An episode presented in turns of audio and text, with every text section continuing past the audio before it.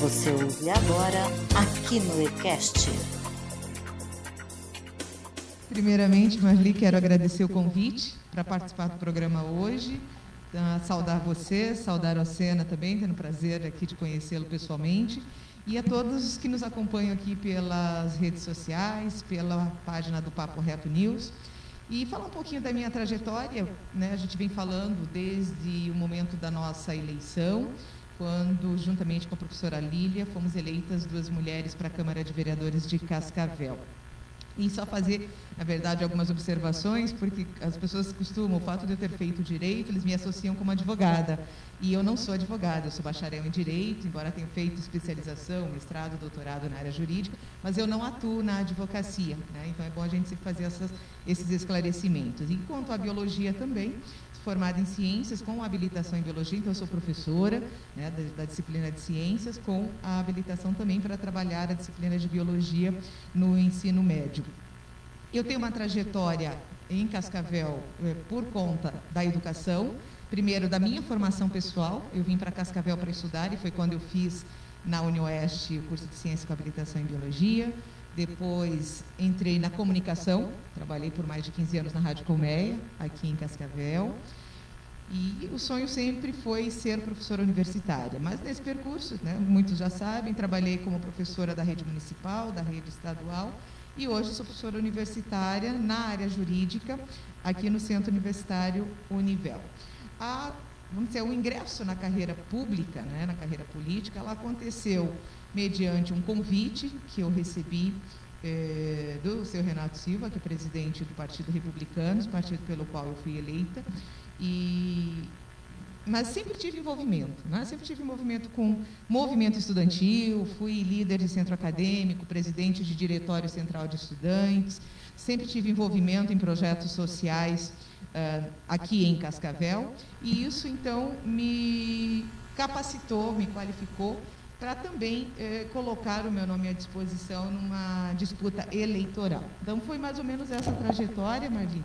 E hoje, na Câmara de Vereadores, eh, fazendo parte de algumas comissões, até nós havíamos conversado, né, para falar um pouquinho mais especificamente da questão da Comissão de Meio Ambiente, mas eh, esse foi o caminho. Né? São 30 anos praticamente em Cascavel, eu vim para cá há muito tempo, os meus pais não são daqui, moram em Diamante do Oeste, mas eu vim para estudar e a ideia era voltar para lá. Não aconteceu, acabei me firmando profissionalmente em Cascavel, cidade que adotei, é, de coração, né? moro, porque na verdade eu sou natural de Campina da Lagoa, próximo daqui também, mas é, me realizei profissionalmente e pessoalmente aqui em Cascavel.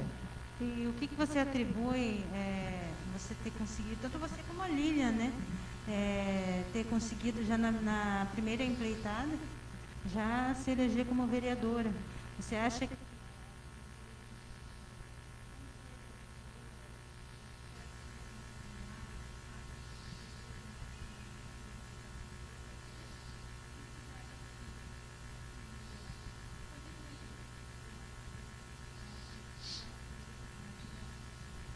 É claro que você ser conhecida facilita, né? porque as pessoas começam a associar a tua imagem com aquilo que você faz, com aquilo que você já fez. Isso, então, é, acaba facilitando, sem dúvida nenhuma. É, eu e a professora Lília, nós, eu acredito que nós trabalhamos e fizemos o nosso trabalho em duas esferas diferentes. Nós sabemos que ela é resultado, né, a sua eleição também pela sua militância, né, ela é do Partido dos Trabalhadores, a sua militância ao longo da sua vida e também, eu acho que a própria vontade, né, ou seja, um planejamento do partido dela para que eles tivessem um representante na Câmara. Com a não é, possibilidade ou com a, opção do, do vereador Paulo Porto concorrer a vereador, até porque ele optou pela concorrer à Prefeitura de Cascavel, então acabou abrindo uma vaga né, prontamente para alguém do PT. E ela eh, acabou sendo eleita aí com uma expressividade de voto. No meu caso, acho que a trajetória da comunicação, 15 anos na comunicação e 20 e poucos anos na área de educação, ajudou bastante é, nessa minha eleição.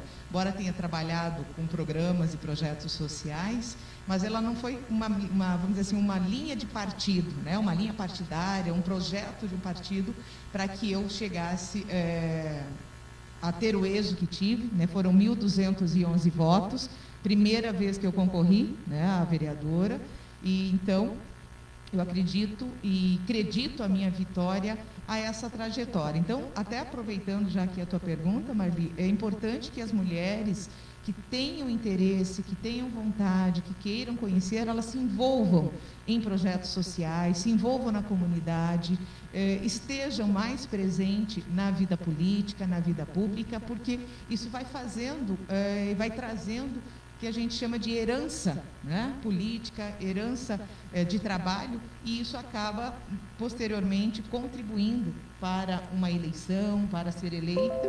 No meu caso, a primeira vez, eu me sinto lisonjeada por isso. Nem sempre você ganha na primeira vez, né, você conquista, mas quem não conquistou na primeira vez tem que continuar. Eu acho que a eleição ela é um processo de escolha, nós temos que entender isso.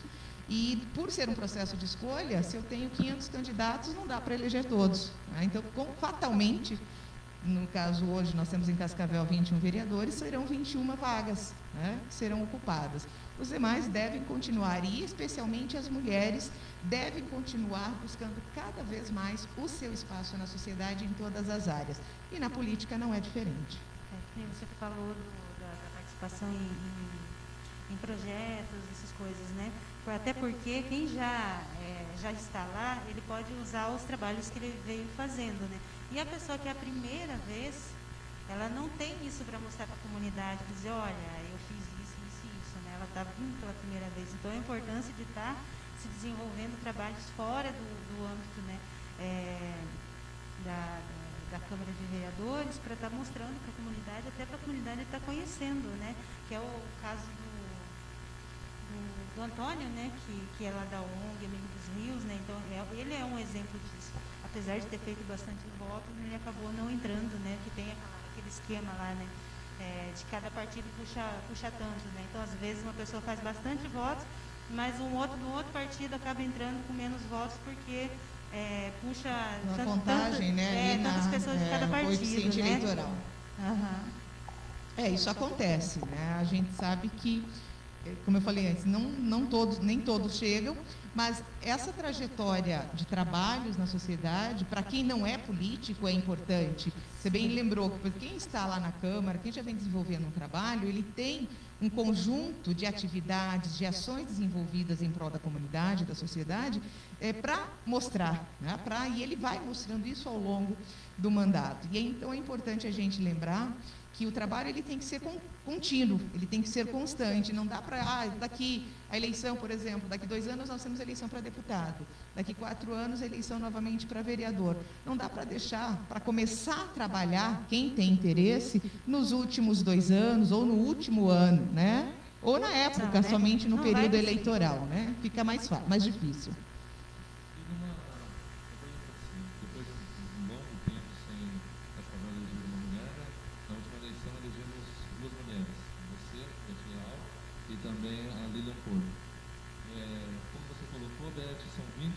Cadeiras, né? Vocês estão em duas lá, são a minoria no caso do gênero. E eu pergunto, não é difícil fazer esse enfrentamento do, das ideias lá dentro? Como que funciona? Porque é, teoricamente quando a gente fala assim, o, o mundo é um mundo machista, né, dominado basicamente pelos homens, e como você colocou, hoje, no século XXI, a gente reforça e sempre chama as mulheres para tomar um espaço. Mas para essas mulheres esse, esse direito, toma espaço difícil, é fácil, mas o espaço é nosso. Que dica você pode deixar para elas assim? Não posso dizer que é fácil, porque eu estaria iludindo, né? criando uma ilusão. É difícil, é, tem barreiras que precisam ser transpostas, obstáculos que a gente precisa ir retirando do caminho, mas não dá para desistir. Eu acho que nós temos um histórico de lutas em prol é, dos direitos das mulheres, do espaço das mulheres na sociedade, que nos dá uma, um fortalecimento para continuarmos nessa luta, ou seja, continuarmos buscando esse espaço. Hoje nós temos é, 19 homens na Câmara de Cascavel e duas mulheres.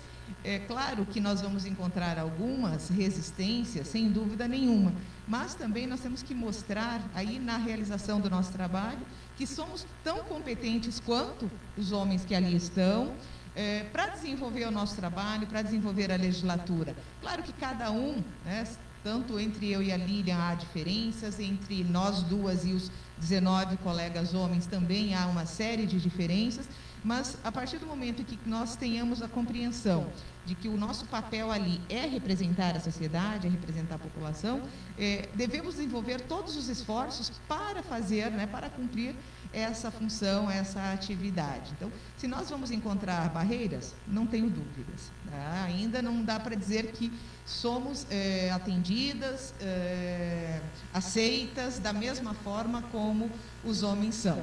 Mas já é uma. Eu conversava até essa semana com uma outra professora dizendo assim: nós, claro que temos que comemorar essa, o fato de duas mulheres terem chego à Câmara, mas é importante nós destacarmos que é o trabalho que vai ser feito. E esse trabalho que nós temos que fazer no sentido de é, demonstrar e mostrar que é possível mais mulheres na Câmara e que é preciso mais mulheres na Câmara.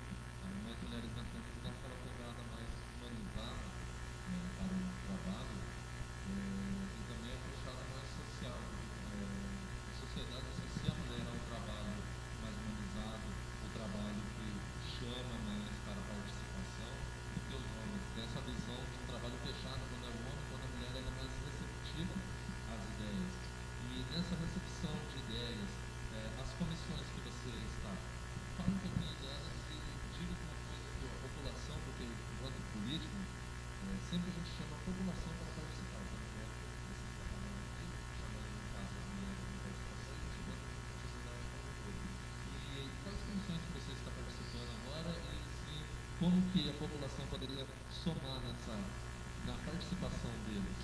Então, nós temos 12 comissões permanentes na Câmara de Vereadores em Cascavel, né, desde a Comissão de Constituição e Redação, de Justiça e Redação, que é a que analisa todos os projetos sobre a viabilidade, né, sobre a legalidade, a constitucionalidade desses projetos, a Comissão de Finanças, Comissão de Obras, a Comissão de Saúde, comissão importante também, de Esporte e Cultura, Comissão de Turismo, a Comissão de Direito do Consumidor, Comissão da Educação e também a de Direito é, do Meio Ambiente, as três das quais eu faço parte e outras que agora não me recordo aqui também, mas nós temos 12 comissões permanentes para discutir assuntos relacionados a cada uma delas. Especificamente nas comissões que eu participo, e aqui fazendo uma menção aos meus colegas né, que compõem essas comissões, por exemplo, na Comissão de Direito do Consumidor. Eh, estamos eu, o vereador Celso Dalmolin, que é o presidente, e o vereador Tiago Almeida. É, nós já temos desenvolvido e realizado algumas ações nessa comissão, porque ela é uma comissão muito atuante, até porque, como você disse, né, como é que a população pode participar, como é que a população pode contribuir e, ao mesmo tempo, usufruir. Eu acho que isso é importante a gente esclarecer que a população pode sim usufruir. Em que sentido, por exemplo?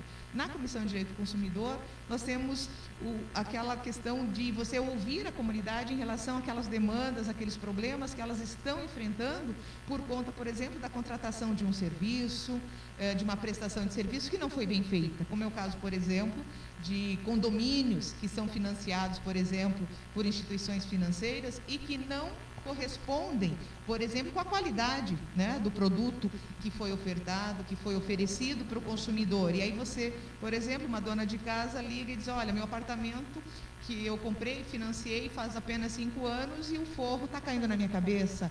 Né? O banheiro, o chuveiro, não posso ter nada elétrico porque queima, porque a instalação elétrica não é de boa qualidade ou o serviço de abastecimento de água também não é satisfatório, tem vazamento constantes. E aí, claro, esse é um problema que gera uma situação, às vezes, não só para um morador. E o que a gente tem verificado é justamente isso. Não é só um morador atingido, é uma coletividade. Então, quando essas denúncias chegam à Comissão de, de Defesa do Consumidor, nós vamos em loco, nós vamos acompanhar, nós vamos visualizar, é, vistoriar. Às vezes vamos os três, a possibilidade de irmos é, dois ou um só, mas a gente está à disposição de ouvir. E a partir dessas, dessa coleta de informações e de verificação, porque a gente vai realmente conferir se aquilo também que está sendo denunciado condiz né, com aquilo que se apresenta, aí nós vamos buscar o próprio Ministério Público, né, tem ações já, inclusive, da, da comissão anterior, que o resultado foi positivo, onde o, o morador, o consumidor,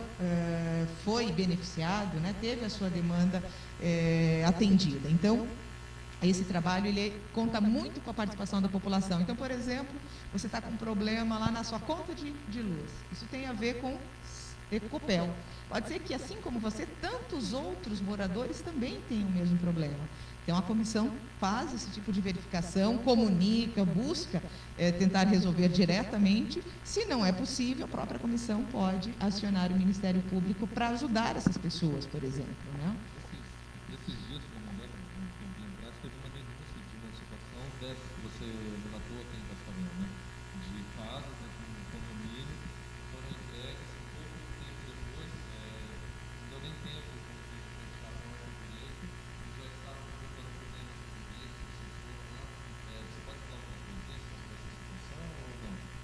Na verdade, é, nessa especificamente das casas, das últimas que foram entregues, eu não estive presente. Nós ainda estávamos no início, é, na formação das comissões. E, mas, assim como essa que você citou, o que eu é, exemplifiquei anteriormente, que foi lá o próprio loteamento Pazinato, onde ah, as pessoas já há algum tempo elas receberam os imóveis, já tem inclusive decisão judicial de que os imóveis não atendem, não atendem as qualificações, não atende às exigências mínimas de segurança, por exemplo, para o morador, e a justiça já se manifestou. Né? É claro que a gente tem toda a questão do processo, que vai, a parte que perde em, em primeira instância, ela recorre, e isso vai demora um certo tempo, mas já existe algumas condenações em que os moradores já têm direito à indenização. Né? Então, não, não, nessa situação que você cita aqui, com certeza também é, e às vezes quando envolve o próprio município. Né? E a comissão está atenta a isso também, porque o município ele cria um programa, por exemplo, para redução de déficit habitacional e ele vai buscar recursos. Nem sempre esses, é, para essas pessoas, esses imóveis, por exemplo, são passados a custo zero. Não, existe um valor. Né? Eles precisam é, pagar por esse imóvel e se eles pagam e não têm um serviço de qualidade ou não, tem, não atende às especificações técnicas, né? vamos pensar que num, num apartamento ou num prédio com quatro andares, tá? se há um problema no primeiro, muitas vezes afeta o primeiro, o segundo, o terceiro e o quarto. Então, todos aqueles moradores podem ser vítimas, por exemplo, de acidentes, como a gente já acompanhou é, pelo Brasil afora. Então, isso é, pode acontecer sim e a comissão, ela, quando chamada, ela vai fazer essa verificação. Nós tivemos ontem, antes de ontem, visitando uma, a questão das obras na Avenida Piquiri, né? também ligaram, entraram em contato com a Comissão de Direito do Consumidor para fazer uma denúncia e reclamar, porque estava faltando sinalização, algumas questões que os, os motoristas não entendem como adequados e que poderia gerar uma série de acidentes, por exemplo, de trânsito por conta daquela obra. A obra está sendo realizada, significa que tem usuários naquelas vias. Mas aí, é claro, você vai ouvir também a outra parte, as explicações, e a gente coloca é, para quem nos procura é, uma resposta e vamos aguardar, então, por exemplo, a conclusão da obra. E aí, se ela vai atender efetivamente as necessidades que contemple todos os motoristas, por exemplo, que transitam ali pela Avenida Piquiri. Então, são várias, várias questões que podem ser abordadas pela, pela Comissão do, do Direito do Consumidor. A Comissão de Educação, da qual estamos é, eu, o professor Santelo, que é o presidente, e a professora Lilian, que é membro da comissão, onde todos os assuntos relacionados à questão da educação no município de Cascavel. Né? Nós estamos aí agora acompanhando essa discussão toda né, da retomada das aulas nas escolas municipais. É, há um planejamento da Secretaria de Educação, mas diante da situação que nós estamos vivenciando hoje, por exemplo, de mais de 90%, né, quase 95% dos nossos, nossos leitos, por exemplo, lotados em Cascavel.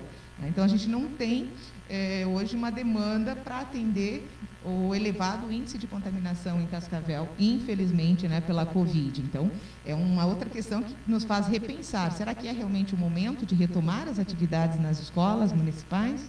Falando assim nisso, como também nas escolas estaduais. Beth, é, o que, que você acha da, de tornar a educação atividade Eu eu vou te dizer assim, eu não sei por que, que até hoje não foi. Né? Eu acho que desde o começo, especialmente porque o professor, né, se ele vai para a sala de aula, ele é um profissional que está na linha de frente. né? Claro que a gente ainda não tem eh, vamos dizer assim, dados estatísticos e, comprovados cientificamente em relação ao índice de contaminação das crianças, né, principalmente as mais eh, idades mais tenras, né, as menores, mas a gente sabe que pode acontecer e como já está acontecendo. Escolas que abriram e já estão fechando por causa índice verdade, de não contaminação. tem uma percentagem porque foi bloqueado de, de cara, né? Isso. Parou as aulas e não retornou, continuou online, Na- né? online. Então não se tem essa percentagem. O que a gente pode vir a ter agora é descobrir é, um nível de, de, De contaminação, né? contaminação entre, da- das crianças para adultos e vice-versa, ou entre crianças, né? Uhum. Até porque é, as escolas elas estão é, indicando medidas paliativas para o retorno das aulas, né? Mas é, teve um ano parado, né? E talvez poderiam ter trocado portas por portas com sensores, porque a gente sabe muita, muito aluno, né? Uhum. Então assim, vai ser difícil encontrar? Claro que vai. Porque ah, o cara pegou aqui no 30 tem que limpar. Ah, Pegou ali no 30 ele tem que passar álcool na mão. Será que todos eles vão fazer o tempo inteiro isso? Né? Então deveria ter adequado então a estrutura, se é que se pensava no retorno antes da vacina, né? Uhum. Porque o correto era primeiro ter uma cobertura vacinal eh, de 70% acima, né? Para se pensar em começar a tirar máscara, em, em reduzir o distanciamento social, para começar a pensar nisso, né? E, então, como não teve essa cobertura vaci- vacinal suficiente, então se se pensou em buscar, por que não, não se, se, se adequou a estrutura? E eu estou falando de uma maneira grosseira, Uhum. quando a gente avalia assim meio por cima, né? Porque se a gente for olhar com, um olhar técnico mesmo, a gente acha muita coisa para mudar na estrutura de uma escola para estar tendo esse retorno que a, a sociedade tanto está clamando, né? Uhum. Porque a sociedade, na verdade, está tá meio que impondo o retorno, mas não está pensando nos riscos que isso pode, possa vir a ter, até porque não tem estudado estatística e também pelo neg- negacionismo né, que hoje a gente tem pela É, ciência, que a ciência que não sabe nada, que, que é o Zé da esquina que sabe, né? A gente tem aí décadas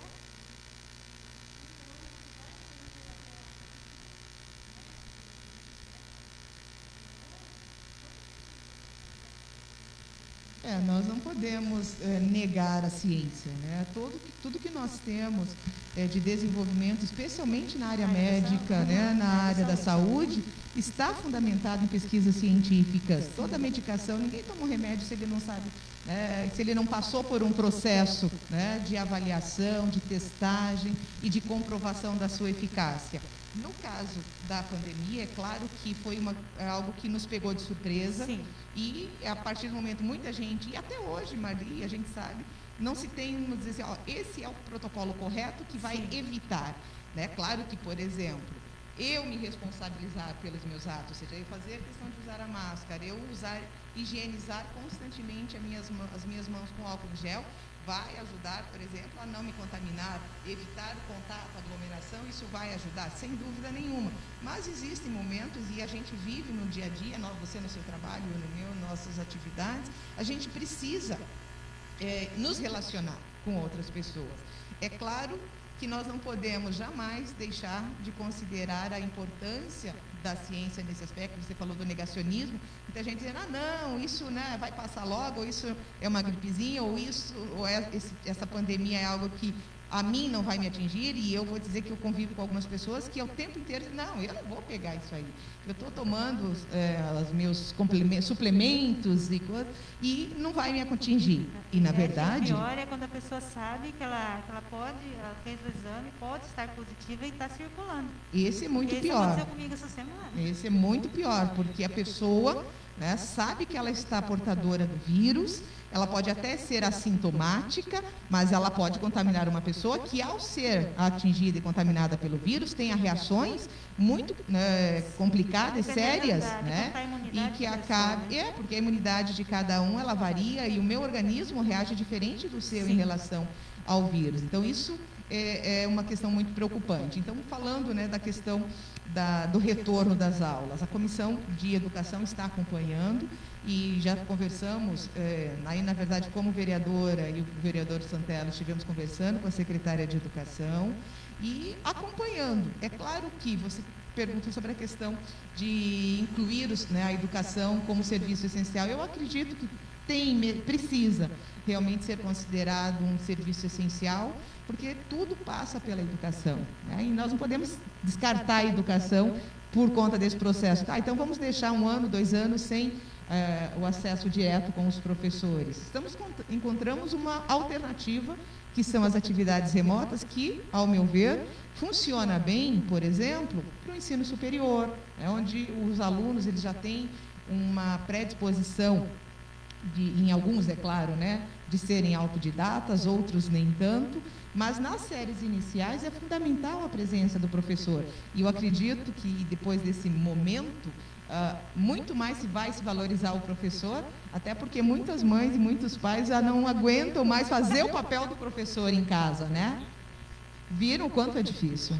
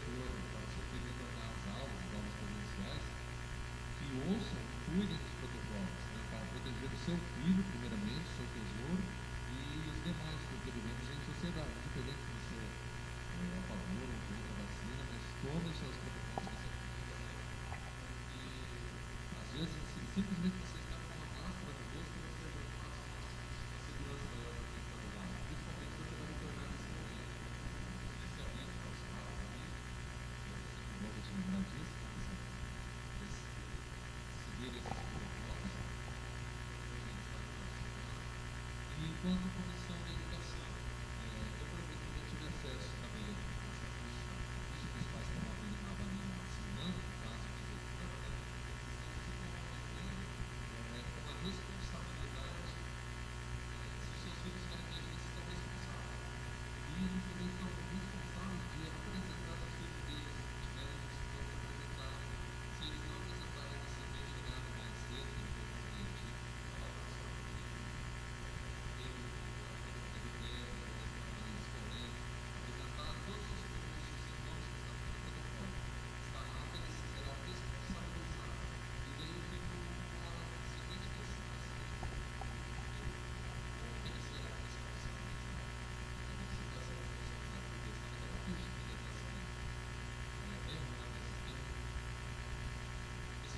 É, na verdade, Sênia, eu não vou falar em nome da comissão de educação, né? eu não tenho autorização para falar em nome da comissão. É, agora, a questão da própria responsabilização a própria responsabilidade civil.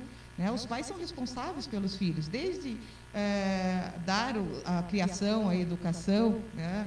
Que é exigida pela legislação civil, no caso dessa questão educacional, ele sabe também que se ele não corresponder, e aí a gente tem questões que vão do civil ao penal, né? se você é consciente, aquilo que a Marli falou, ah, a pessoa sabe que está contaminado, o pai sabe que o filho né, teve contato, por exemplo, com alguém que tenha, é, tenha sido contaminado pelo vírus, e mesmo assim, né, leva o seu filho para a escola, se omite nessas informações, ele vai ser responsabilizado, ele vai responder. Né? E essas responsabilizações elas são é, fundamentadas com base no próprio Código Civil e também no Código Penal, porque a partir do momento que você tem consciência, por exemplo, que você pode contaminar outra pessoa, isso é um crime.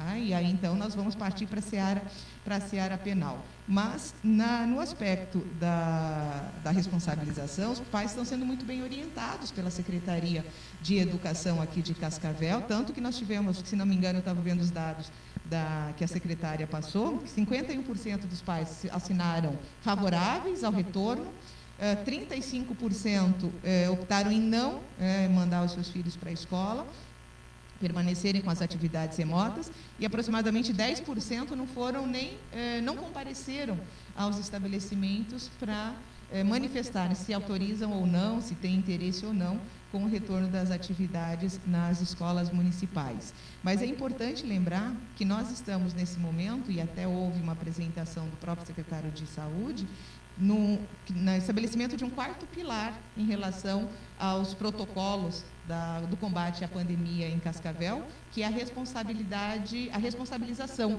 Né? Quer dizer, cada um de nós somos responsáveis. Nós temos que ter consciência do nosso papel no combate à proliferação né, da, da Covid-19. Então, é, acho que nesse momento é até importante esse trabalho que vocês fazem de conscientizar, de levar esses assuntos à comunidade, para que as pessoas reflitam sobre o seu papel. O pai que vai autorizar o filho para a escola, quais são os cuidados que ele tem que tomar.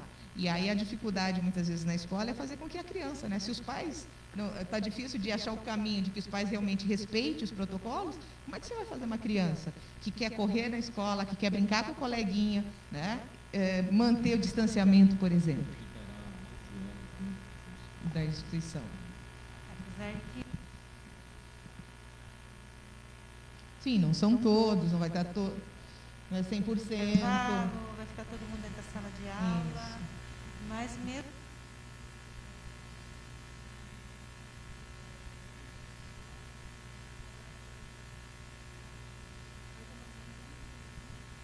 muita atenção, vários funcionários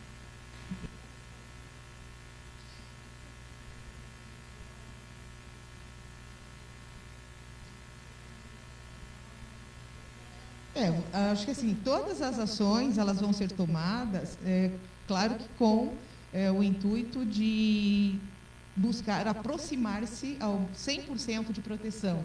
Mas, como você mesmo disse, algumas estruturas que poderiam ter sido modificadas ou que ainda poderão ser modificadas né, a partir de uma análise técnica, é, por exemplo, de engenharia especialmente, né, em relação às salas de aula, ao espaço físico, né, e isso é importante é, que seja ainda, de repente, levantado, debatido esse, esse assunto. Agora, por mais que tenhamos todos os cuidados, não é 100% seguro, né? não é 100% seguro, mas é claro que todos os cuidados, e aí tanto da comunidade escolar, da comunidade escolar, né? como é, da comunidade em geral, da sociedade em geral, precisa é, ser no sentido de contribuir cada vez mais né, com é, o cumprimento das medidas de segurança, das medidas é, protocolares da área de saúde. E aí, quando a gente, a gente pode ver isso no supermercado. Né? Esses dias eu estava chegando e eu estava.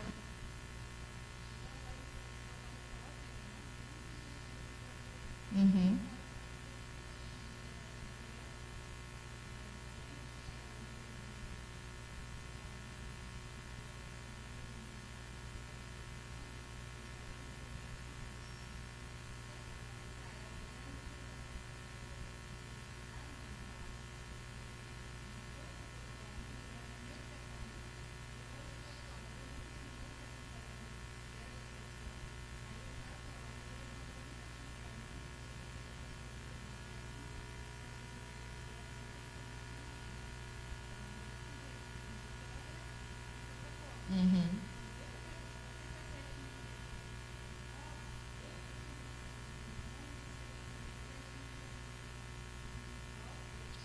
Por isso que às vezes as pessoas falam, ah, seria interessante de repente fechar novamente o comércio, reduzir né, o atendimento. Será que esse seria o caminho? Porque é, você falou, ah, supermercado. No supermercado as pessoas continuam frequentando, continuam indo ao supermercado e algumas respeitam outras não respeitam. Então, é, nós, nós temos por hábito, e não podemos, claro, que eximir o poder público da sua responsabilidade, mas eu tenho que ter consciência da minha responsabilidade também. Né? O que, que eu estou fazendo, qual é a minha contribuição para que eu possa é, estar né, cuidando, tomando os devidos cuidados.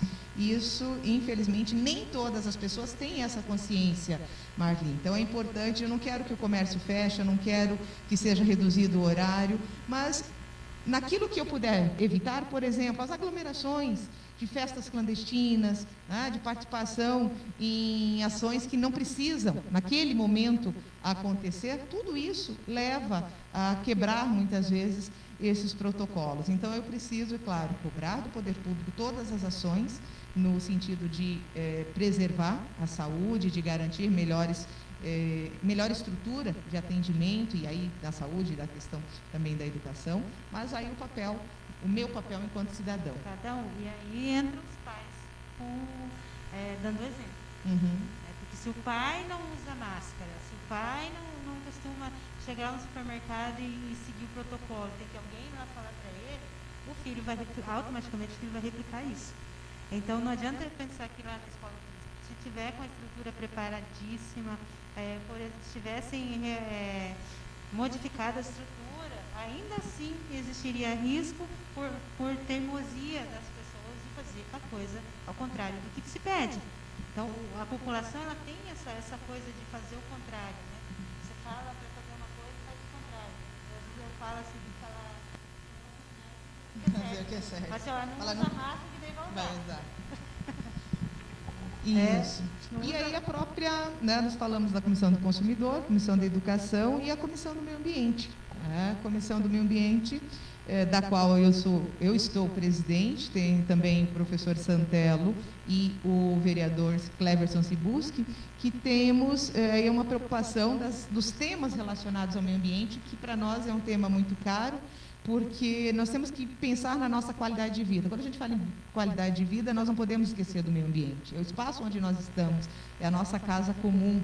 Então, todos os projetos, programas que sejam eh, voltados para a preservação do meio ambiente, eh, eles precisam ser enaltecidos. E a preocupação né, com a questão, por exemplo, da educação ambiental. Eu acho que é fundamental trabalharmos essas questões eh, aqui em Cascavel, e aí, claro, que são parcerias da própria Secretaria do Meio Ambiente, Secretaria da Educação, para fazer com que programas de educação ambiental sejam implementados de forma sistemática dentro eh, das nossas escolas, dentro das nossas instituições. Nós tivemos essa semana uma reunião com o- a equipe da Secretaria de Meio Ambiente, mais especialmente com o pessoal da- do bem-estar animal, para falarmos sobre duas questões importantes, que é o atendimento né, do castramóvel e do samucão aqui em Cascavel. Então, o, o Cleverson Sibuski, o vereador Cleverson, ele é protetor também, ele se elegeu na causa animal, né, uma das suas bandeiras principais. Nós temos também o vereador Serginho, que é um grande defensor da causa animal e que foi, como ele já tem um mandato, ele foi um dos que eh, impulsionou muito essa discussão em relação à proteção dos animais em Cascavel.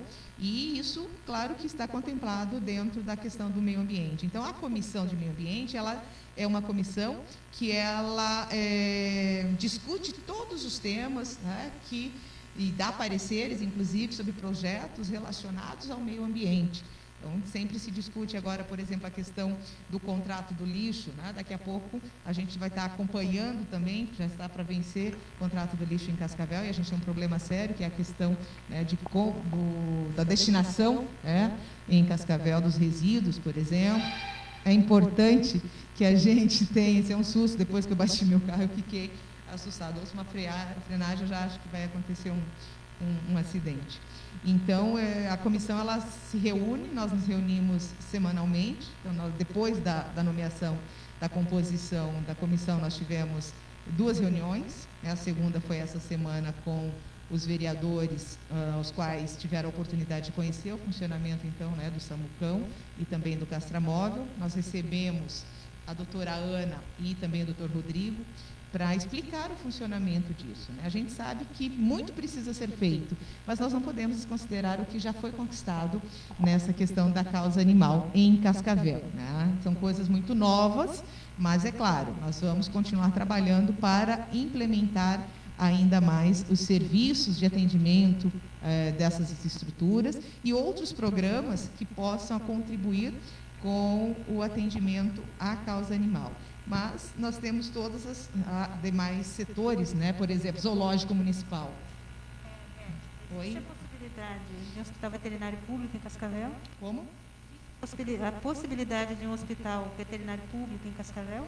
Não, há, uma possibilidade de, de, de, discutir isso, né? Hoje não, uh, nós não sentamos ainda para tratar, mas já sei que já existem, é, inclusive pedidos, por exemplo, de clínica, né, veterinária pública, mas aí é preciso analisar várias questões né, da viabilidade econômica também, né, de como seria feita a gestão dessa clínica pública, quem teria direito ao atendimento, que a partir do momento em que ele é um setor público, serviço público, todos têm acesso. Né? Vamos pensar aqui no serviço do Sistema Único de Saúde.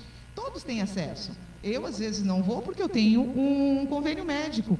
Você não vai porque tem um convênio médico, mas você tem direito a ser atendida pelo sistema único.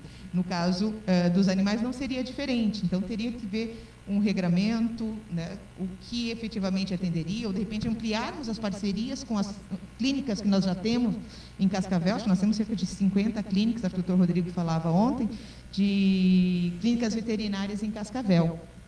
Então, de repente, estabelecer parcerias. Hoje a gente fala muito em parceria público-privada, né, porque nem tudo mais o poder público dá conta. Né? Vamos ser sinceros que a, a, a máquina pública hoje ela está inchada, é, não tem mais espaço, por exemplo, para fazer concurso nesse momento, porque a gente está com um limite. Né? Hoje o atendimento, é, tudo que se faz é voltado, na sua maioria das vezes, para ajudar as... Uhum.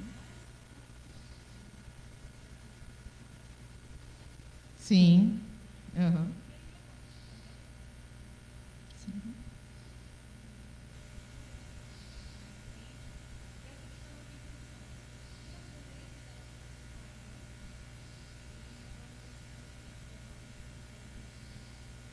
É, a gente tem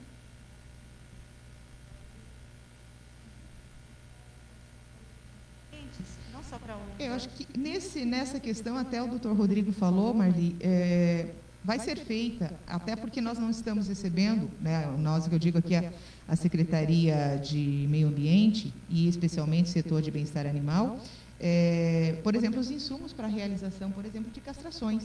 Né? Com, a, com o advento da pandemia, parou praticamente toda a entrega e a distribuição nesse setor. E eles estão com uma programação, por exemplo, ah, nós vamos fazer uma castração, vamos ficar uma semana na região norte.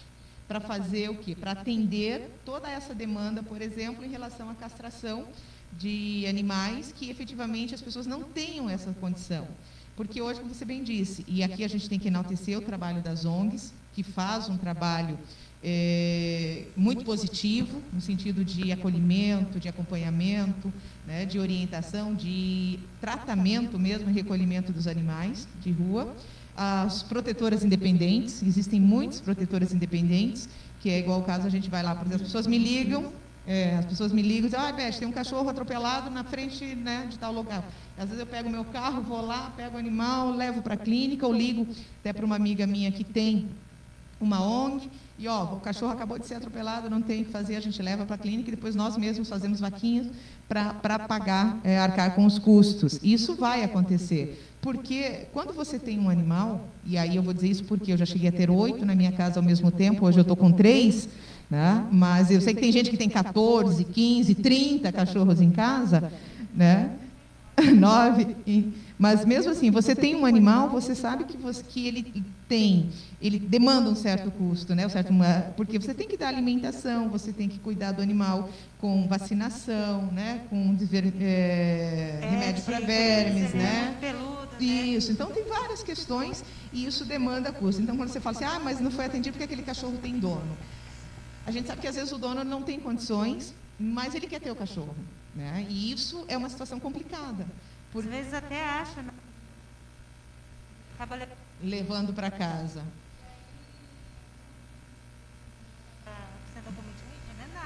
Sim.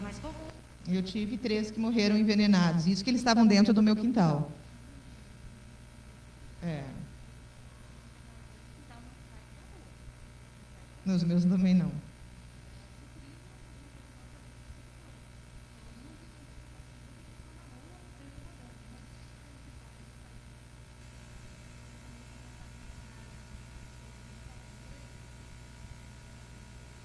Sim.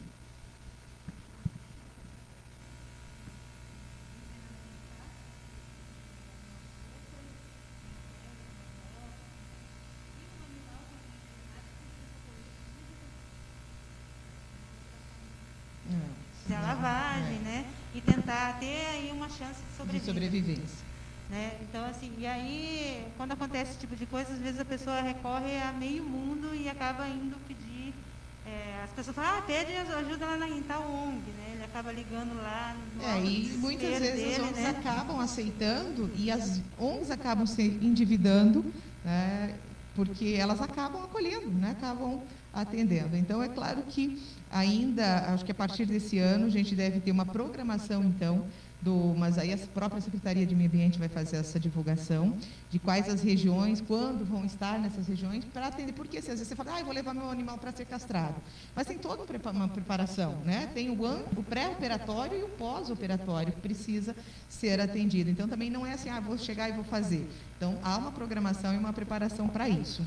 E já que nós estamos falando em meio ambiente, quero falar um pouquinho sobre as ações que estão sendo desenvolvidas aos sábados, né, nos sábados pela manhã, e também teve na terça-feira agora, eu não pude participar da terça-feira, que é de limpeza dos rios aqui em Cascavel. né? Ela tem a iniciativa da ONG Amigos dos Rios, mas ela tem o apoio da Secretaria do Meio Ambiente, o próprio secretário eh, participa dessas ações. E é lamentável, Marli, porque eh, eu participei da fundação da ONG Amigos dos Rios há 21 anos atrás, e lá já se falava né, da necessidade da preservação, do cuidado, de não jogar entulho nos rios, de não jogar móveis velhos nos rios. E a gente, a cada sábado, você chega a tirar 500 quilos de lixo, quase uma tonelada de lixo, numa ação de 10, 15, 20 pessoas. Isso que não tem justificativa também, né? Um Porque a absurdo. prefeitura faz esse recolhimento, é só ligar lá. É, eles programam um Faz uma dia programação. para vir buscar esses Liga lá de, a de de- grande porte, né? Programa trazer o número disso para vocês ligarem, que a prefeitura tem esse espaço para vocês, É, o próprio entra em contato com a 56 prefeitura, também, né? Você pode ligar. setor, né? Para Então, recolher, assim, para é uma agendar. questão de educação ambiental da população de Cascavel. Porque Não, a é- prefeitura, não, a prefeitura, ela fornece, se eu, se eu vou lá e jogo um sofá lá, eu sei o que eu estou fazendo. Quando a prefeitura disponibiliza um serviço e eu tenho esse, esse tipo de entulho, eu, vou, eu, não, eu não vou levar lá no rio, arrastar ou pagar até um carro para levar lá, sendo que eu podia ligar, pegar um telefone, um celular, ligar para a prefeitura, olha, eu estou com, com um entulho aqui assim, assim. Não, vou marcar um dia, dá o dia. É, o problema é que às vezes a pessoa quer na hora, né? Né? Também que quando a gente fala dessas situações do atendimento da, da prefeitura para a população, também esse- essa apresentação desses atendimentos é falho para a população. Sim. Eu dou um exemplo que é, simplesmente esse número do, do 156 aí para a pessoa ligar e, e agendar o recolhimento do seu móvel velho, alguma coisa assim, é, já é livre, não apresenta. E em Cascavel, para se ter uma ideia, a gente tem uma forma de apresentar para todos os trabalhadores, para a maioria da população, que é através daquelas televisões que tem na, na, nas fundações, que a lei daquelas televisões diz que 10% do tempo da televisão é para a apresentação do município. Então, eu acredito que isso pode ser usado a favor como uma ferramenta de É, inclusive-. Inclusive vai ter ah, o trabalho de e aí passa pela educação, né, que é de informação, tipo totens com informação eh, próximo a essas áreas, eh, falando de como, onde você se dirige, como você faz para denunciar alguém, porque às vezes você vê alguém fazendo isso, você pode também fazer uma denúncia, né? Você tem mecanismos para eh, contribuir com esse processo de educação ambiental. Então é importante que a gente tenha essa, essa consciência de que às vezes, ah, eu não jogo, mas eu vejo alguém que faz, só que eu também não faço nada, né? sou omisso, eu me omito. Então, é, é importante essa participação ativa das pessoas, né? Não, sempre. Eu gostaria de perguntar assim, é uma educação também, né, uma, uma visão assim, e o que acontece? Hoje para, o- para a área rural tem o, o IPTU verde, né? Cuida das famílias, de água, ali, então dá uma reduzida no IPTU. Uhum. É, eu mesmo tenho, vou analisar certinho os trâmites dessa, dessa parte, né? Que é do imposto rural, né? Então, é o ITR. E só que aquelas problemas participa da bacia, a bacia do Iguaçu, né? Que é a maior bacia da água do mundo. Então tem muito espaço. Eu sou morador da região norte e a cada 10, a cada 10 residentes que tem lá, apenas uma base, assim, essa, essa porcentagem tem uma mina lá.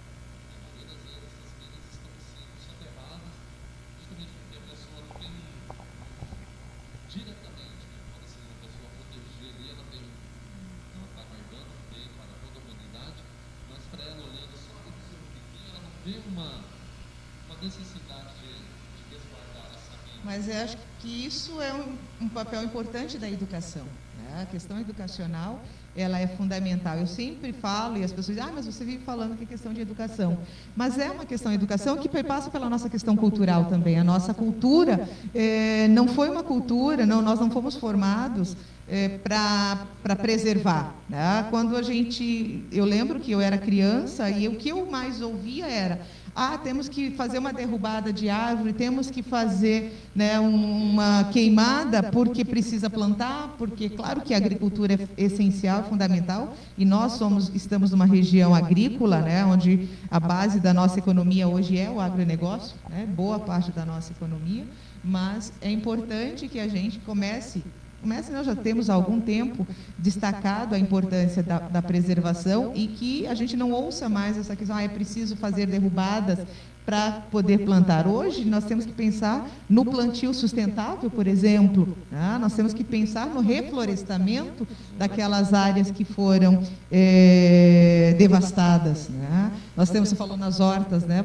Ah, essa semana eu tive lá no Território Cidadão, que tem um papel importante, nesse, especialmente, por exemplo, na agricultura familiar, contribui muito porque as pessoas passam a cuidar de determinados espaços públicos que estão ociosos, que estão eh, sem nada, e a partir do cultivo dessa alimentação, né, gera também uma certa renda e gera preservação, porque você aprende o manejo da terra, você aprende a utilizar eh, inseticidas naturais, né, que não vai trazer prejuízos para o meio ambiente. Então, o, o trabalho do Território Cidadão é, é muito bom e eu creio que ele é um projeto, inclusive já foi copiado por outros municípios.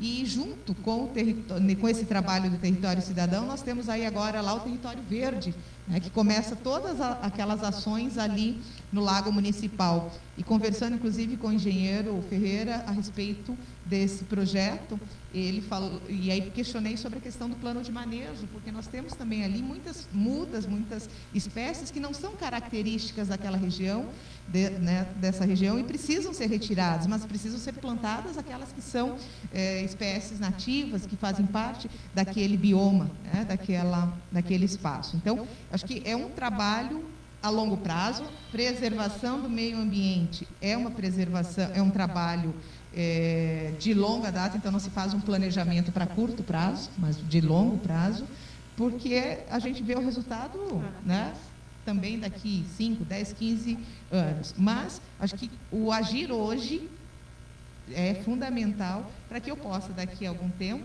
visualizar um cenário totalmente diferente. Em áreas que já começaram a ser preservadas há 10, 15 anos atrás, a gente já vê a diferença. Né? Isso é importante. Hoje que a gente fala de preservação da natureza, né, preservação das águas, né, do patrimônio da humanidade e das águas, é, você fala muito da situação do consumidor. É, aquela, aquela senhorinha, aquele senhorzinho que fica lá cedo, jogando aquela água no quintal pela caminhada no bairro, que em todos os bairros tem, acho que em todas as ruas que se tem. Tem essa pessoa que fica jogando a água ali fora só para dar uma olhada na vizinhança e tal.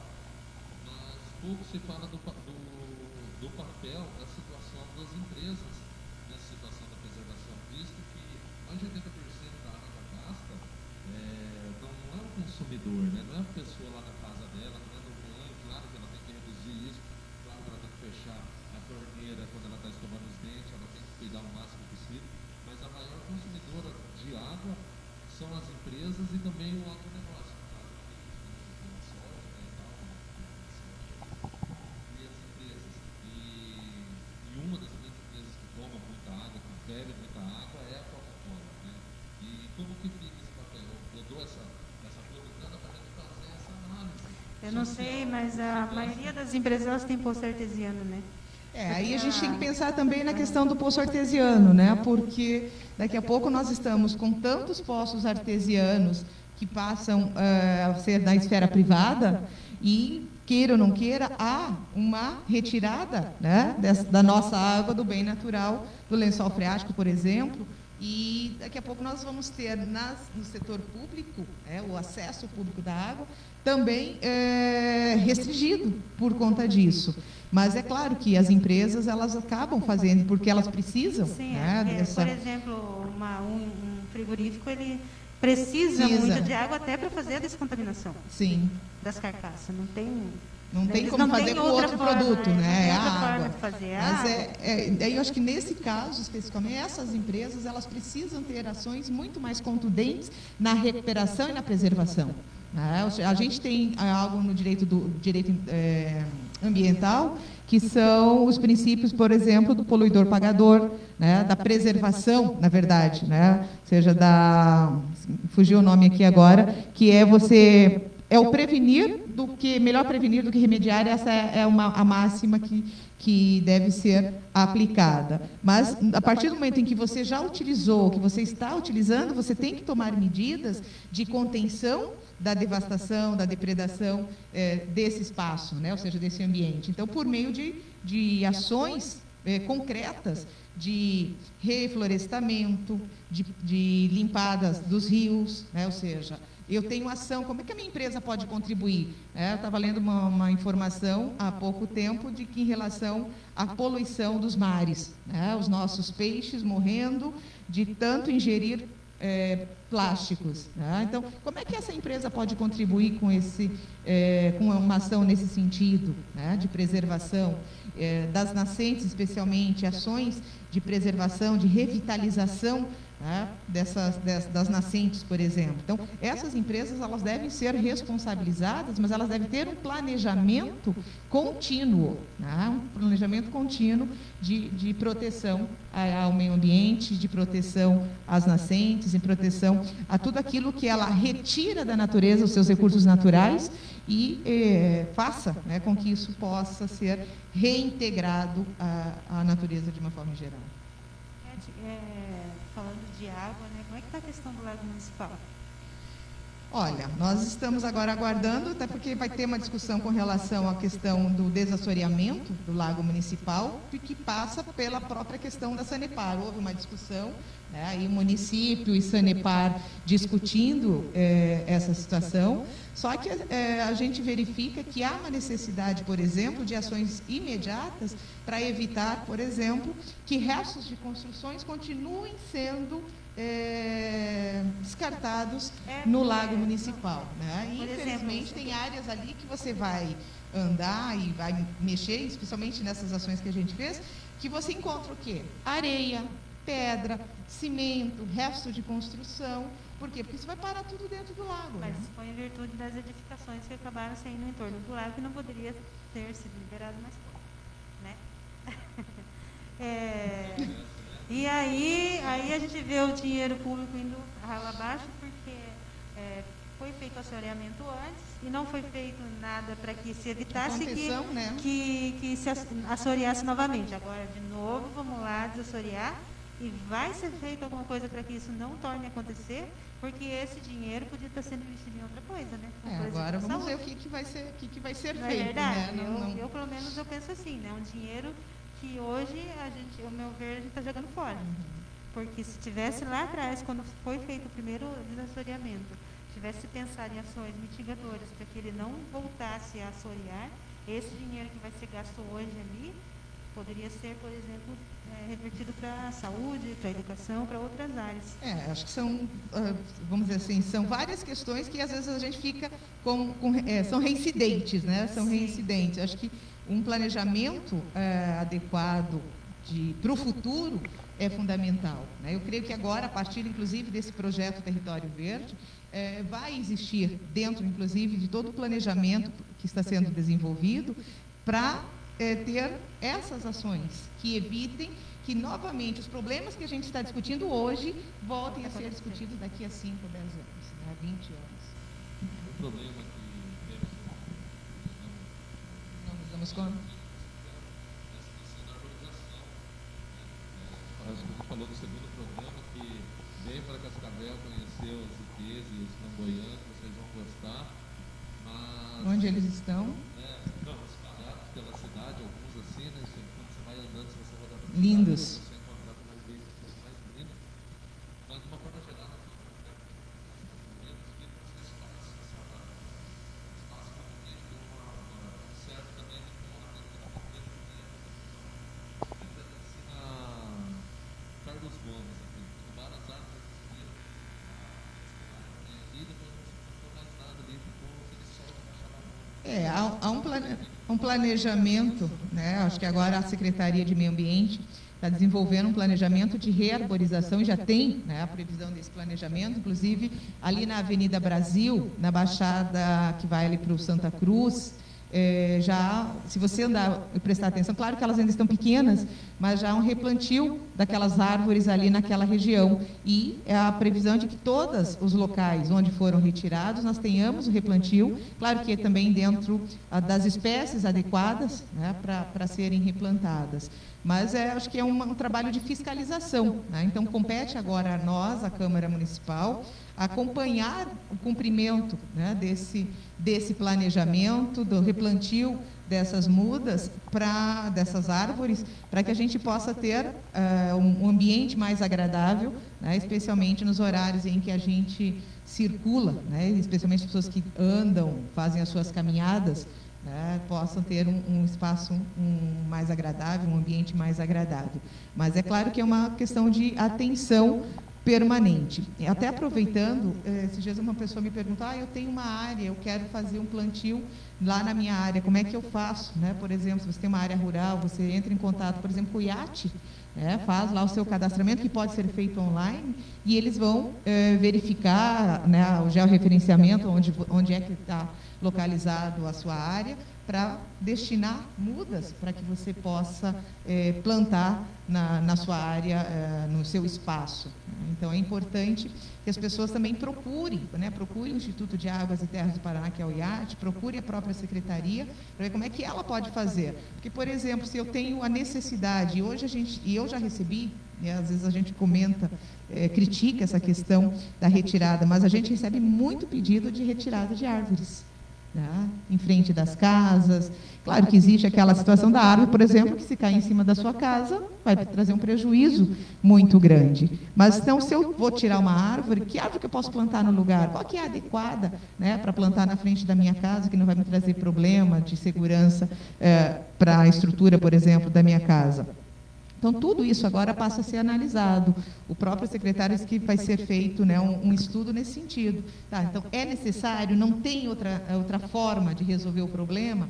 Bom, então é preciso que seja feita uma compensação. Então, de repente, você tira, precisa tirar uma árvore, mas você tem que a responsabilidade de plantar 10, 20 para compensar aquela. Agora é claro, mas Beth, vai plantar, eu tiro uma árvore da frente da minha casa e vou plantar 20 né, na frente ou dentro. Não, com espaço que vai ser destinado para esses plantios. né? Então, é, acho que assim, são todas questões que podem ser discutidas e, como você disse, ah, como é que a população né, pode contribuir? É justamente trazendo sugestões, claro, faz as suas críticas também, que é importante, mas traz sugestões também para o poder público. Por mais que nós tenhamos ali, não estou aqui fazendo defesa, até porque não tenho procuração para isso, mas por mais que nós tenhamos eh, profissionais eh, altamente qualificados para fazer o trabalho, é preciso sempre que você esteja sendo eh, municiado né, de informação, de sugestões, de ideias, para que mais projetos possam ser eh,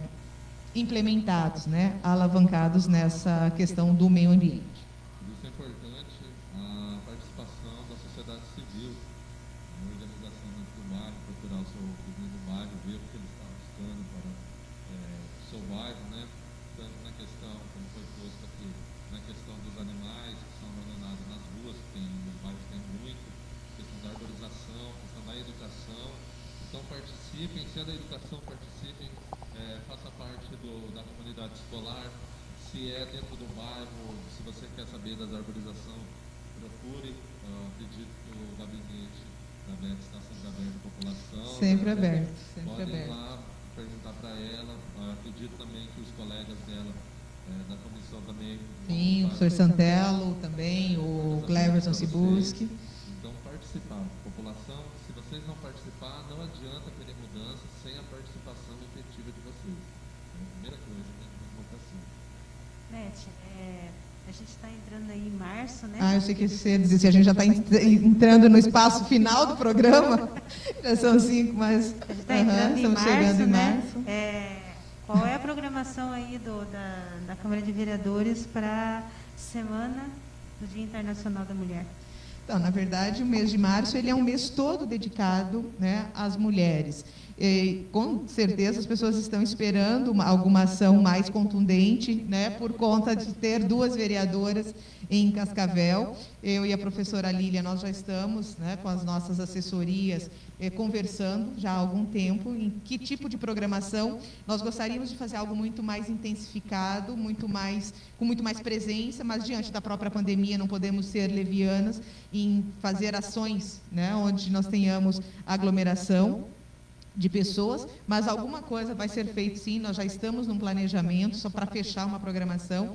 É, até a gente não está falando especificamente disso, porque a gente combinou, e, é o que é justo, nós estamos fazendo conjuntamente, eu e a professora Lília, essa discussão com as nossas assessorias. Então, em breve, nós teremos já algo, algo né, para divulgar em relação a programação da Semana da Mulher, até porque, eu não sei se todos sabem, mas Cascavel tem uma Semana da Mulher. Existe uma lei de 2004, né? ela foi aprovada em 2004, que institui a Semana uh, Municipal da Mulher em Cascavel, aquela semana que contempla o dia 8 de março. Então, a gente vai fazer, sim, com que essa lei seja cumprida, e é interessante porque a gente tem muitas leis, e as leis, muitas vezes, elas são aprovadas e ficam ali, né? elas não são efetivamente é, executadas. Então, nós vamos, estamos trabalhando nesse sentido. Repente, ao longo de todo o mês de março, a gente tenha é, alguma programação é, específica para lembrar a data né, do dia 8 de março, mas também para lembrar que todo dia é dia da mulher. Né? Assim como todo dia é dia do homem, a gente fala 8 de março, né? mas todo dia é dia de lembrarmos que as mulheres elas estão aí, elas estão na sociedade, elas estão na família, elas estão nas escolas, elas estão nas fábricas e elas estão na política. Né? Então, isso é, é, importante que a gente lembre disso sempre, até para lembrarmos também, constantemente, da necessidade de é, diminuirmos a violência doméstica contra a mulher. É, infelizmente, esses são números que estão crescendo. Né? A gente, é, inclusive, fez um pedido é, para saber qual é o índice que nós temos hoje de violência doméstica e também de feminicídio em Cascavel, por conta da violência. Então, a gente tem que estar falando desses temas de forma constante, Maria, sabe? Não é, ah, agora no, no dia 8 de março a gente fala e depois esquece.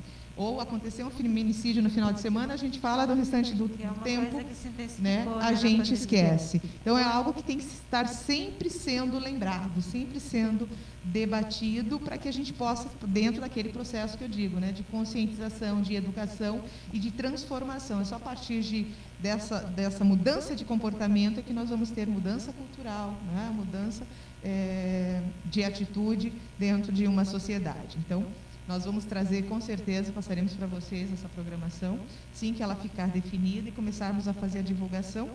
E já que nós estamos, né, não sei se nós estamos mesmo já encerrando, indo para o encerramento, está gostoso né, papo aqui com vocês, é, lembrar que agora, é, dia 24 de fevereiro, se não estou enganada, nós temos o dia né, que comemoramos a liberação do voto feminino, né, o direito de votar. A gente foi em 1932 que a gente conquistou isso aqui no Brasil.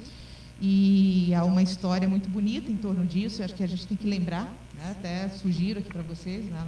semana que vem, de repente, falar com pessoas que têm esse trabalho voltado para a questão da, da participação da mulher na questão né, do seu direito ao voto.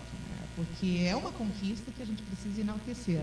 Hoje ainda nós somos um número muito pequeno de mulheres na política, mas nós já fomos muito menos. Né? O número foi muito menor e ah, o direito ao voto foi em 1932 que nós conquistamos, né, 80 e poucos anos, me ajude nas contas aí que eu não sou muito boa de cálculo, né, mas é algo que precisa ser cada vez mais é, incentivado. Né? Então, quer dizer, a gente conquistou esse direito e é o direito de votar, conquistamos depois o direito de ser votadas, que é importante, né, fundamental, e, a partir disso, então, o direito efetivamente de exercer a nossa cidadania. Porque às vezes a gente fala, ah, você é cidadão.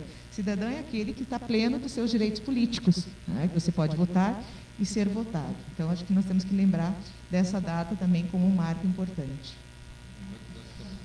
Fala da Semana da Mulher, é, da ênfase luta feminista, na transformação da sociedade para igualdade para todos. E nós homens também temos papel, né, temos nosso dever nessa transformação da realidade.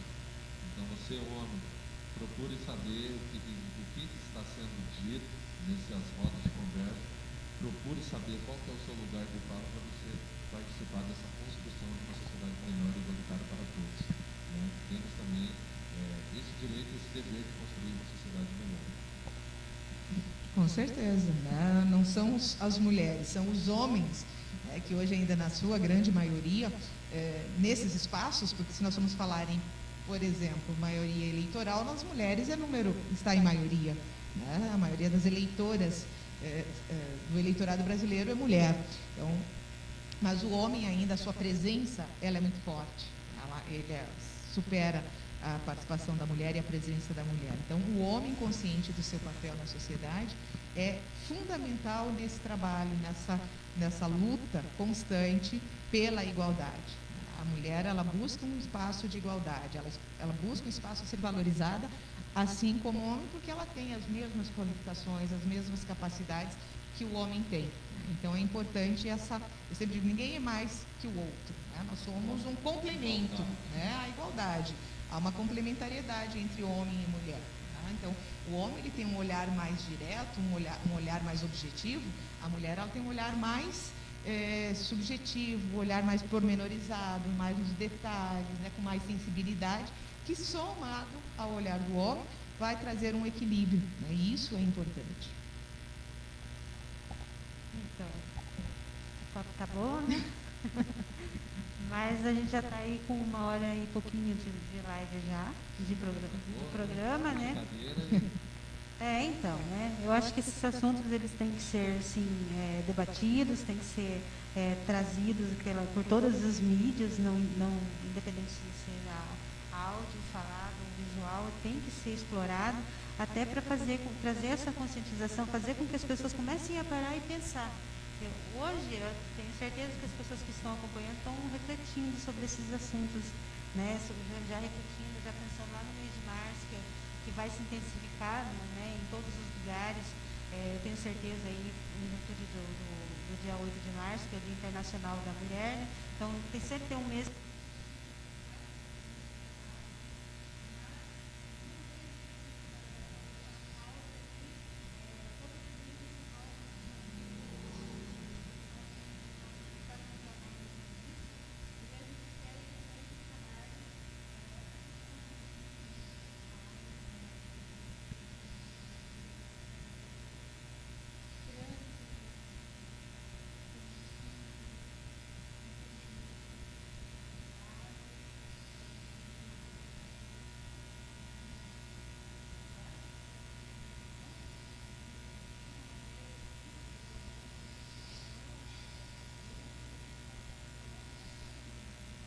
eu costumo dizer que nós estamos vivendo um momento de uma sociedade doente. Né? Boa parte dessa sociedade está doente com, com, é, com esse comportamento. Né? que não se espera dentro de um ambiente familiar, dentro de um ambiente doméstico, que é o teu espaço de segurança, né?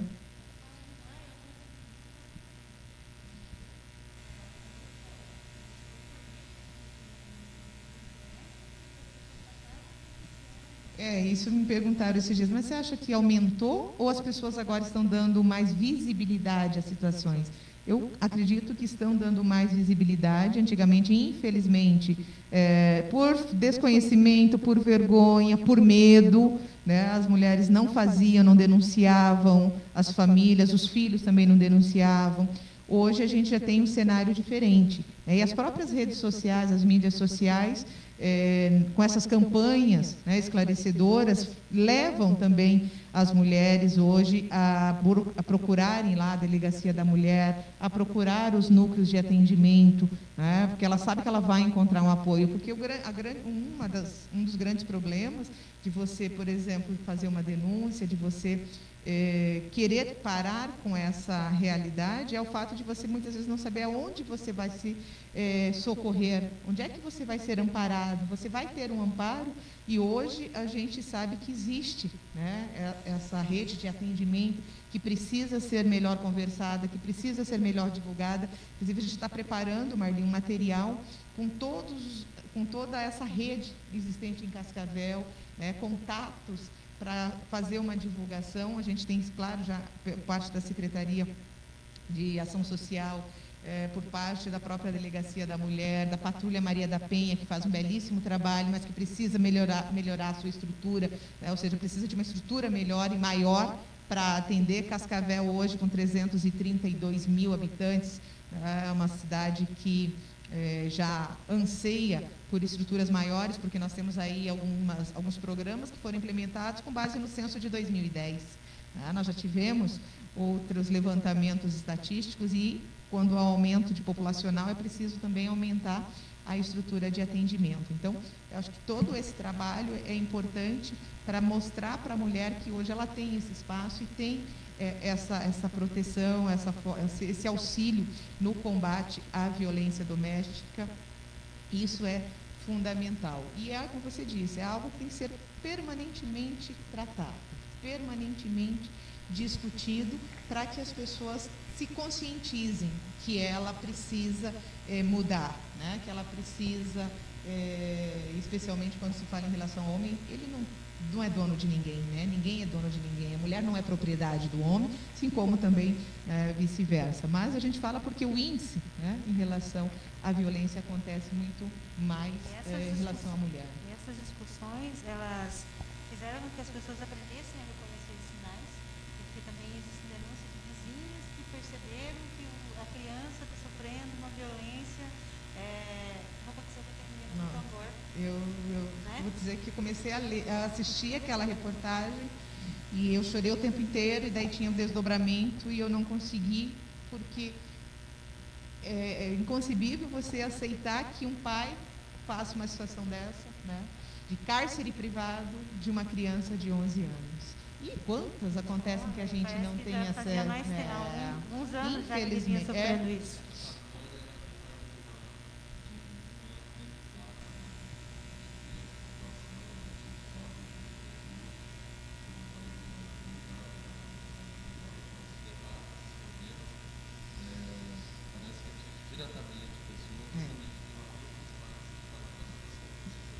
É, eu, eu encerrando, não encerrando, mas né, concluindo, vamos dizer assim, a trajetória acadêmica que eu me propus a fazer, que é chegar até o pós-doutorado, ah, os estudos foram em torno do direito e fraternidade, né, as questões do direito, mas muito além do direito, a fraternidade. É eu saber e reconhecer no outro, né, o irmão, um igual a mim, me colocar né, no seu lugar, sim, buscar o máximo possível sentir as suas dores e saber que eu poderia ser aquela pessoa, eu poderia estar naquele lugar. E a fraternidade traz isso. Né? Ela é a, a reflexo do irmão, do fraterno. E quando a gente consegue sentir isso, e aí que você falou, ah, um olhar humano mais humanizado, né? Parece que até uma, é uma cacofonia, né? O humano humanizado. Mas é, é, é, essa, é esse o sentido hoje que a gente está realmente tentando resgatar. Você é um ser humano, mas você tem que se sentir como um ser humano. Você tem que agir como ser humano em relação ao outro. Pois é, gente. Então, eu acho que a gente vai fazer nossas considerações finais. É, a gente retoma, eu acredito que essa, essa, esse olhar mais fraternal, que se perdeu aí ao longo do, da, das décadas, vamos por assim dizer, a gente pode rende aí um bom debate, uma boa discussão, né? Eu acho que a gente traz isso aí novamente no, no próximo momento, até devido até aquele caso que a gente precisa ir muito longe, né? O que aconteceu em Cascavel, aí, Toledo ali, do, do rapaz que acabou é, morrendo carbonizado, né? E a gente viu que ninguém parou o carro para ajudar. Ninguém. As pessoas só passaram filmando. Então, eu acho que isso aí dá para a gente discutir em outro momento, com mais calma, do que a gente falar é, bem rapidinho aqui agora, né? Porque a gente já está chegando aí nos, nos minutos finais. Então, Beth, eu gostaria que você fizesse considerações finais para a gente poder encerrar o programa de hoje. Bom, eu agradecer mais uma vez o convite de vocês para participar do programa. Uh, hoje, os meus colegas já tinham compromisso, né, já assumidos anteriormente, não conseguiram desmarcar, uh, membros da Comissão do Meio Ambiente, mas com certeza em outra oportunidade é importante que eles estejam aqui. E, inclusive, o professor Santella, essa, essa semana, nós estaremos indo a Curitiba para falar sobre um outro tema que eu acho que é importante também futuramente vocês falarem, já está sendo apresentado nas mídias e também já junto ao Poder Legislativo, que é a implantação de um colégio agrícola em Cascavel. A gente tem uma oportunidade, nós temos uma região eminentemente agrícola, agronegócios é a base né, da nossa economia, como eu já falei anteriormente, e incentivar a agricultura familiar, o pequeno agricultor, isso é importante. Então, é um tema que, de repente, também vocês poderão estar abordando futuramente. Mas é, eu sempre gosto de contribuir naquilo que eu posso, e é claro que a gente está num constante aprendizado. Né? Você estuda, forma, mas está sempre aprendendo porque você não, não domina tudo. E hoje, infelizmente, nós estamos vivenciando uma situação, um momento em que todo mundo sabe de tudo e opina sobre tudo. É, eu não entendo nada de economia, se eu for falar em economia, eu vou dar opinião sobre economia e questiono aqueles que realmente conhecem, que foi o que a gente falou antes da saúde, né? Você dá opinião, a gente, ah, essa é a melhor forma, mas, e, pera lá, o que, que os que conhecem tecnicamente realmente falam a respeito disso? Então, acho que nós temos que buscar é, cada vez mais a informação, a informação verdadeira, fugir dos, face, dos fake news, que infelizmente atrapalham o caminho da informação mas me colocar à disposição né, da população de Cascavel. O Sena falou que o gabinete está sempre de portas abertas, está mesmo.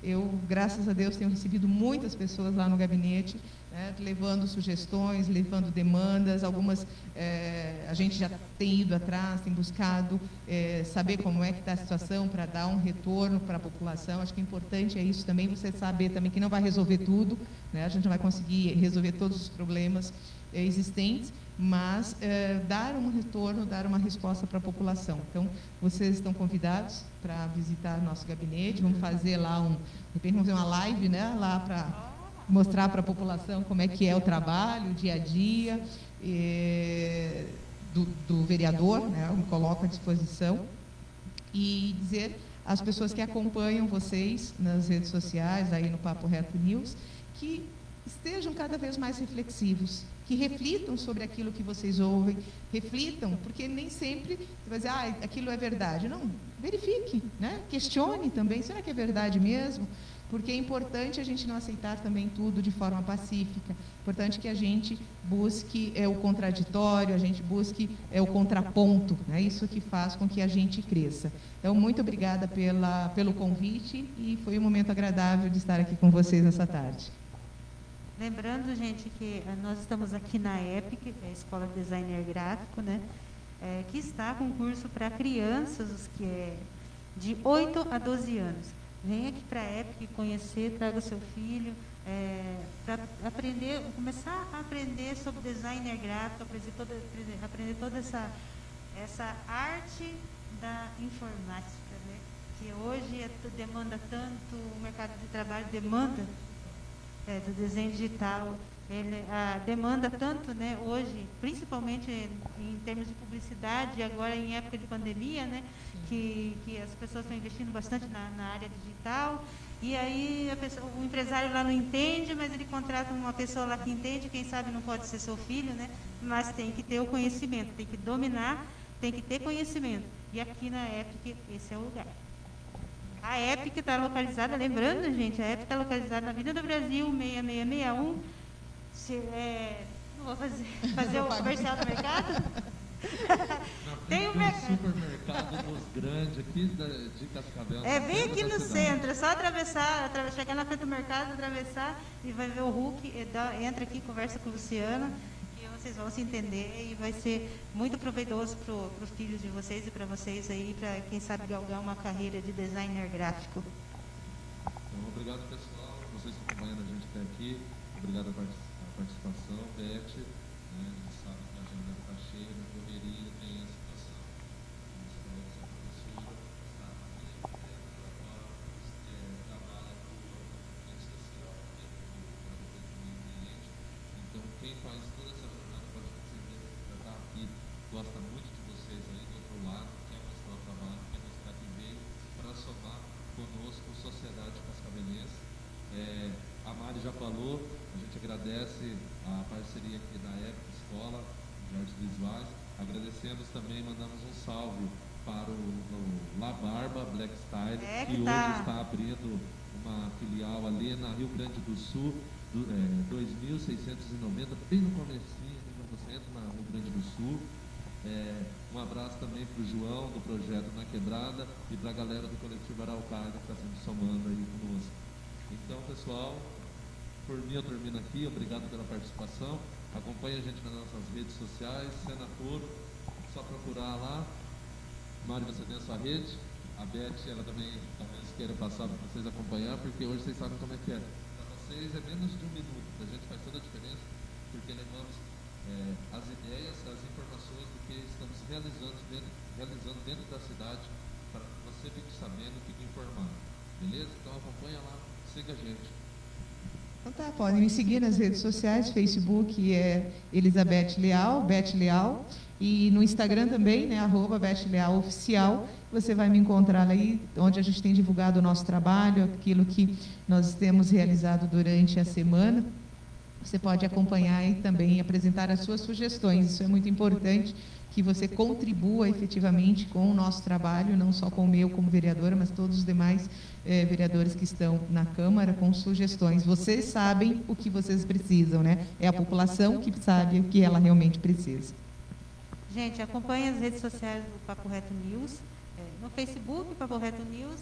No, no Instagram, Papo Reto News Underline. É, acompanhe as nossa, a programação do Papo Reto News. Né? Nós temos uma série de programação aí acontecendo durante a semana, com vários ah, apresentadores. Né? É, possivelmente a gente vai ter uma, uma estreia aí dos é, desenvoltos. Fala- Desenvoltos fala sobre é, assuntos diversos, um tanto quanto polêmicos, como eles mesmos gostam de dizer, né, gente? E aí a gente tem o Saber Mais Política, tem o Entrevistas. Nos domingos a gente tem